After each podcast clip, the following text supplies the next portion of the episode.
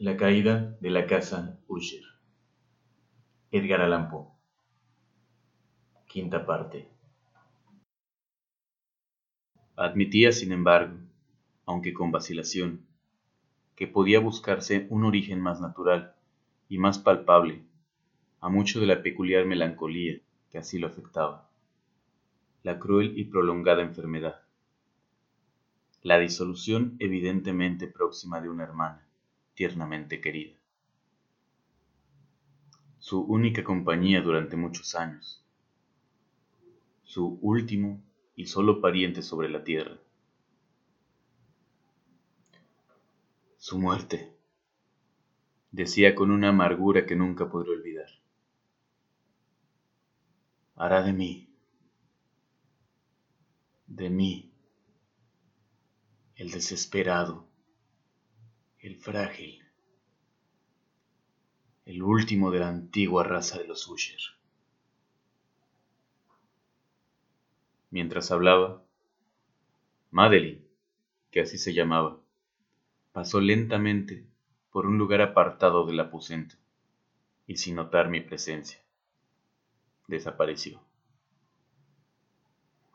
La miré con extremado asombro, no desprovisto de temor, y sin embargo me es imposible explicar estos sentimientos.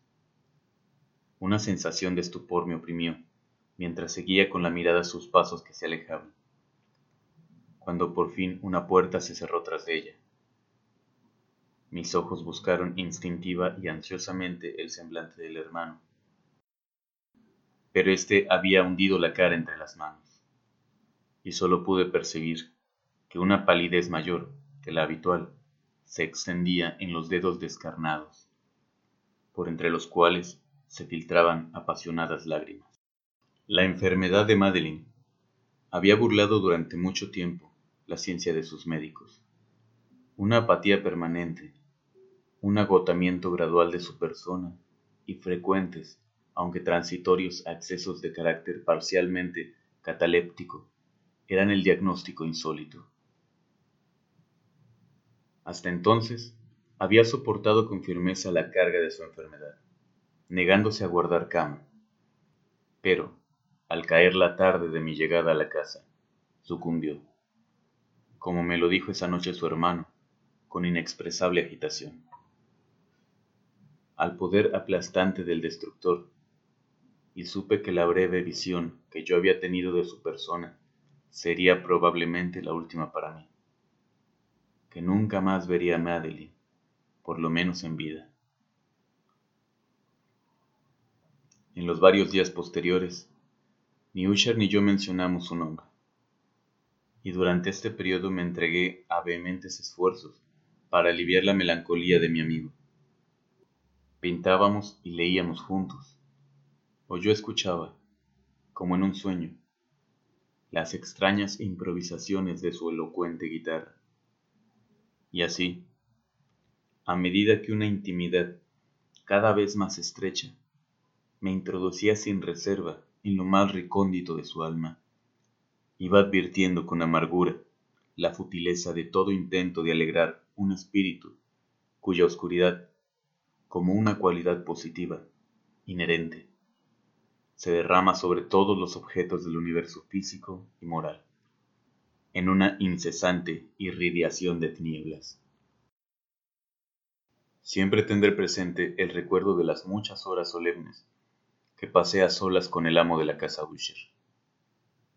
Sin embargo, fracasaría en todo intento de dar una idea sobre el exacto carácter de los estudios o las ocupaciones a los cuales me inducía o cuyo camino me mostraba. Una idealidad exaltada, enfermiza, arrojaba un fulgor sulfúreo sobre todas las cosas. Sus largos e improvisados cantos fúnebres resonarán eternamente en mis oídos. Entre otras cosas, conservo dolorosamente en la memoria cierta singular perversión y amplificación del extraño aire, del último vals de von Weber, de las pinturas que nutrían su laboriosa imaginación y cuya vaguedad crecía a cada pincelada, vaguedad que me causaba un estremecimiento tanto más penetrante, cuanto me ignoraba su causa. De estas pinturas, tan vívidas que aún tengo sus imágenes ante mí, sería inútil mi intento de presentar algo más que la pequeña porción comprendida en los límites de las meras palabras escritas. Por su extremada simplicidad, por la desnudez de sus diseños, atraían la atención y la subyugaba. Si jamás un mortal pintó una idea, ese mortal fue Roderick Usher.